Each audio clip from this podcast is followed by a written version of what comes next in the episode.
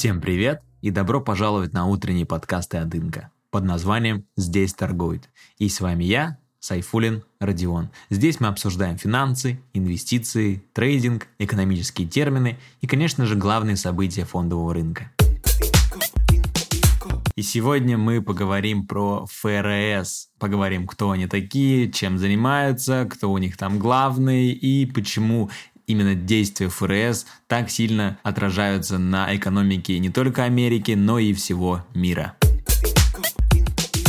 И давайте же начнем вообще с определения, что такое ФРС, кто они такие. Для тех, кто занимается инвестициями либо трейдингом, конечно же, не первый раз должны это слышать эту аббревиатуру ФРС или Федеральная резервная система, конечно же, Америки, потому что она является ключевым игроком на рынке в области инвестиций, трейдинга, экономики в целом. И, конечно же, от ее решений, от слов ее руководителей зависит и ценообразование акций, фьючерса, индексов и, конечно же, движение, каким будет рынок бычьим, либо медвежьим.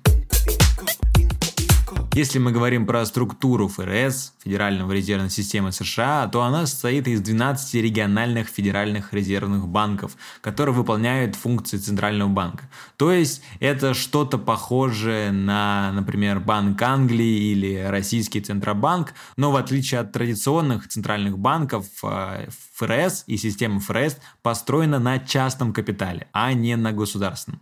То есть эта система, как я уже сказал, объединяет 12 федеральных резервных банков, которые расположены по всей территории Америки. И акционеры этих самых федеральных резервных банков – это американские и зарубежные коммерческие банки. То есть вы можете представить коммерческие банки. И любая кредитная организация, которая соответствует требованиям ФРС, может приобрести их акции. То есть сами банки участники системы получают фиксированные дивиденды, доход. Также они могут голосовать при избрании там, 6 из 9 управляющих резервных банков. И, конечно же, всей этой системой руководит совет управляющих. И он состоит э, в Америке из семи человек, которых э, назначает как раз президент США по согласованию с Конгрессом. И срок в основном это 14 лет без права продления полномочий. Также в структуру ФРС входят и Федеральный комитет по открытым рынкам и три консультативных совета. То есть комитет этот занимается покупкой и продажей федеральных долговых обязательств и ценных бумаг американского казначейства, а также разрабатывает важные направления денежно-кредитной политики. То есть он отвечает за экономический рост, за безработицу, за стабильность цен, за занятость, за вообще за устойчивые внешние платежи и, конечно же, международную торговлю. И в советы эти входят представители всех этих федеральных резервных банков. То есть они между собой консультируют и так вот общаются, конечно, составляют главные, скажем так, действующие лица этой федеральной резервной системы.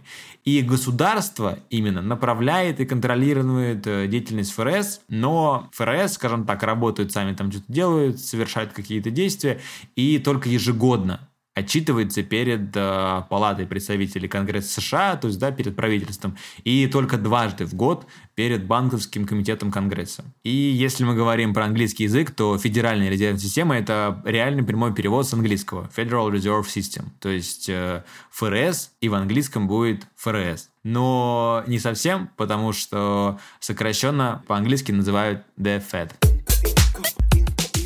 Как я уже сказал, то ФРС немного отличается от э, типичного понимания Центрального банка, но тем не менее он тоже выполняет э, стандартные функции Центрального банка. То есть он обеспечивает надзор и регулирование банковских учреждений, то есть других банков, проводит эмиссию денег, да, то есть если вы думали, кто печатает денежки, так вот, это ФРС как раз устанавливает размер ключевой ставки, о чем сейчас многие говорят, он, ФРС, выдает кредиты частным банкам для устранения проблем с ликвидностью и, конечно же, является кредитором последней инстанции для коммерческих банков. То есть, да, это то же самое, что делает Центральный банк у нас в стране, допустим. Конечно же, он поддерживает стабильность финансовых рынков, контролирует системные финансовые риски, осуществляет эмиссию гособлигаций США, совершает также с ними торговые операции, содействует стабилизации цен и максимальной занятости населения. Это мы об этом уже поговорили. И, конечно же, регулирует работу финансовых организаций, защищает права инвесторов и клиентов других банков. То есть, если у вас какие-то проблемы с какой-то финансовой организацией, каким-то брокером, то вам обращаться нужно в Федеральную резервную систему. И ФРС, как и любой другой центральный банк Англии либо России, участвует в работе систем международных и внутренних платежей и, на минуточку, хранит золотовалютные резервы. Это очень важно. То есть, как мы понимаем, ФРС и вся вот эта вот система в Америке, она контролирует экономику экономику, в первую очередь, конечно же, США, но так как у нас экономика США является идолом и просто идеалом того, как должна быть выглядена экономика, и с ее там огромным количеством потрясающих компаний от Google, Microsoft и так далее, то, конечно же, действия ФРС, действия ФРС США, они отражаются и на экономике других стран. То есть мы живем в целом на одной планете. На одной планете, конечно же, та или иная экономика, те или иные действия одной ярко выраженной страны, конечно же, влияют на другую страну. И даже, то есть, действия США влияют на Россию, действия России влияют на США. И, конечно же, если мы говорим про ФРС, то текущая Федеральная резерва США, она не может существовать без Джерома Пауэлла. Это член Совета управляющих Федеральной резервной системы, тот самый главный важный человек, который является председателем Совета управляющих Федеральной резервной системы, как я уже сказал, и является человеком, который ответственен за все решения, принимаемые в ФРС.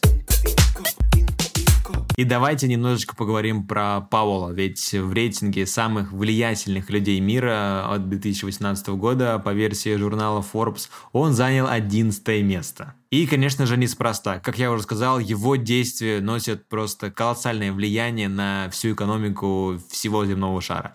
И если говорить про дядюшку Пауэлла, то в отличие от своих предшественников, он к сожалению, не может похвастаться экономическим образованием. Он пошел по стопам отца, он занимался юриспруденцией и только в конце 2012 года вошел в Совет управляющих ФРС. Конечно же, он не сразу занял самую высокопоставленную поставленную должность, но вот уже в те времена, в 2013-2014 году, он, э, скажем так, очень резко себя вел, высказывался по поводу количественного смягчения, как-то спорил с тем пред главным председателем, э, я уже, честно, не помню, как его зовут, но тем не менее он вот таким вроде был ярким публичным оратором, который не боялся высказываться и к которому уже тогда прислушивались. США вообще сложилась такая традиция, что даже если к власти в Белом доме приходит какой-то представитель другой партии, то обычно председатель ФРС не меняет потому что это, скажем так, один из способов защитить политическую независимость Центрального банка и Конечно же, Дональд Трамп, когда пришел э, к власти, он нарушил эту традицию. И его просто возмущало, что предыдущий председатель не собирается ослаблять надзор над финансовым сектором. И в итоге Трамп не стал выдвигать кандидатуру предыдущего представителя на второй срок и сделал своим протеже Пауэлла. И если мы говорим про работу Пауэлла, то вот смотрите, с 2008 по 2014 год ФРС напечатала примерно в три раза больше долларов, чем в промежутке между 1913 годом и 2007. То есть почти за 100 лет они напечатали ровно столько же долларов, сколько было напечатано за, с 8 по 14 год. То есть за 6 лет. И за несколько лет после выхода вот этой всей пандемии и всего вброса ФРС напечатал еще столько же денег то есть около 3 триллионов долларов, но уже не там не за 6, не за 100 лет, а за несколько месяцев. И многие теперь винят то, что вот эта вот инфляция, которая сейчас просто калашматит и в Америке, и в России, и вообще во всех странах, она случилась из-за Пауэлла. И для Байдена, почему он, скажем так, не убрал этого Пауэлла с совета там председателей и так далее, Просто-напросто многие думают, что он им будет прикрываться. То есть Байден и сейчас говорит, э, что текущие цены там на нефть, на газ, инфляция, это все не вина Америки, а кого-то другого. И если это не будет работать, а это уже не работает, то, конечно же, он будет, э, Байден, спорить с Пауэллом, так же, как и Трамп, винить во всем ФРС, ну, чтобы, скажем так, виноваты все, кроме меня самого. И, конечно же, если мы говорим про экономику, в целом про мировые рынки, про Центральный банк России, про ФРС, то Слава богу, что времена меняются, и люди становятся более-менее адаптированы к текущим реалиям. То есть, если мы говорим про кризис 2008 года и вот это вот начало пандемии в 2020 году, то реакция и действия ФРС, они получили гораздо больше одобрения со стороны различных там аналитиков, законодателей, и то есть действие Пауэлла и всей ФРС-системы было чуть ли не одним из самых масштабных и смелых мер экономической политики со времен Второй мировой войны, потому что ФРС настолько быстро снизила ставку почти до нуля, то есть 3 марта она, по-моему, упала с 1,75 до 1,25, а 16 марта, то есть прошло там две недели, она и вовсе была около нуля. И, конечно же, вот вся вот эта пандемия взвинтила безработицу, и она достигла просто невиданных со времен Великой депрессии показателей. Почти что 15% было безработицы в Америке. И Пауэлл, опять же, повел себя как действительно очень грамотный и рассудительный человек. Он заявил то, что ФРС откажется вообще от акцента на инфляцию, потому что инфляция там упала и во время, там, начала пандемии, она упала до почти что нуля. То есть не было вообще инфляции в Америке. И и ФРС, и Пауэлл сказали то, что вот, все, ладно, мы забиваем на инфляцию, давайте работать все-таки с безработицей. И уровень безработицы действительно значительно упал с тех пор и снизился, и в октябре, там, в ноябре он составлял всего лишь 4-5%. И я неспроста там начал говорить про безработицу и инфляцию, да, вы понимаете, он отказался от инфляции, начал работать с безработицей, и там вроде как сделал дела в безработице, и сейчас опять инфляция подскочила, и сейчас на каждом заседании планируется просто повышение, повышение повышение центральной ставки, как-то бороться и работать с инфляцией, постараться сделать так, чтобы она меньше и меньшими темпами росла, конечно же.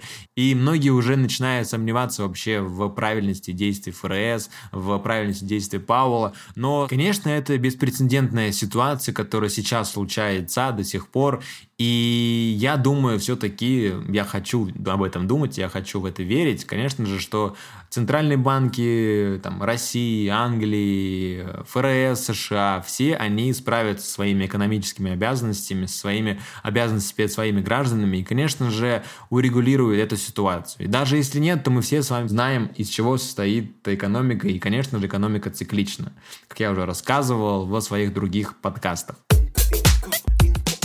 Ну а закончить хотелось бы, конечно же, вообще где, как, зачем этим следить, где слушать э, дядюшку Пауэлла, где узнавать, что делает и говорит ФРС, какие появляются макроэкономические данные. Я, честно, использую это на сайте Инвестинг, и есть там потрясающий календарь, который так и называется, экономический календарь, и там все расписано по времени, какая страна, в какой день, насколько это вообще событие, новость важная, что это за событие, какой прогнозируется процент или ВВП, какой был он предыдущий. Можно вообще посмотреть за несколько лет э, эти данные.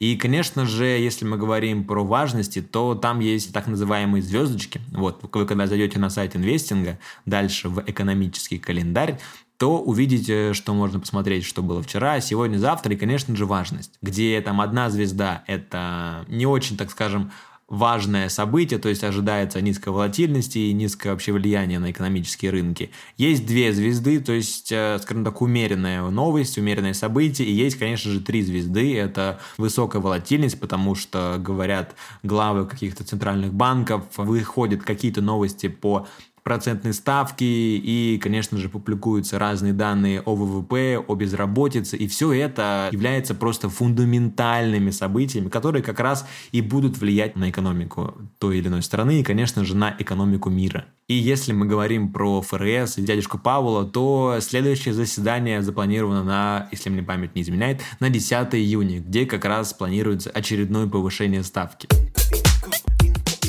Так что теперь вы знаете, что такое ФРС, кто такой дядюшка Пауэлл, где все за этим смотреть, наблюдать. И давайте будем держать все в уме, смотреть, анализировать макроданные и, конечно же, готовиться к тому, что нам преподносит рынок. На этом у меня все. Всем большое спасибо за внимание и пока-пока. Тише, тише, тише. Здесь торгуют.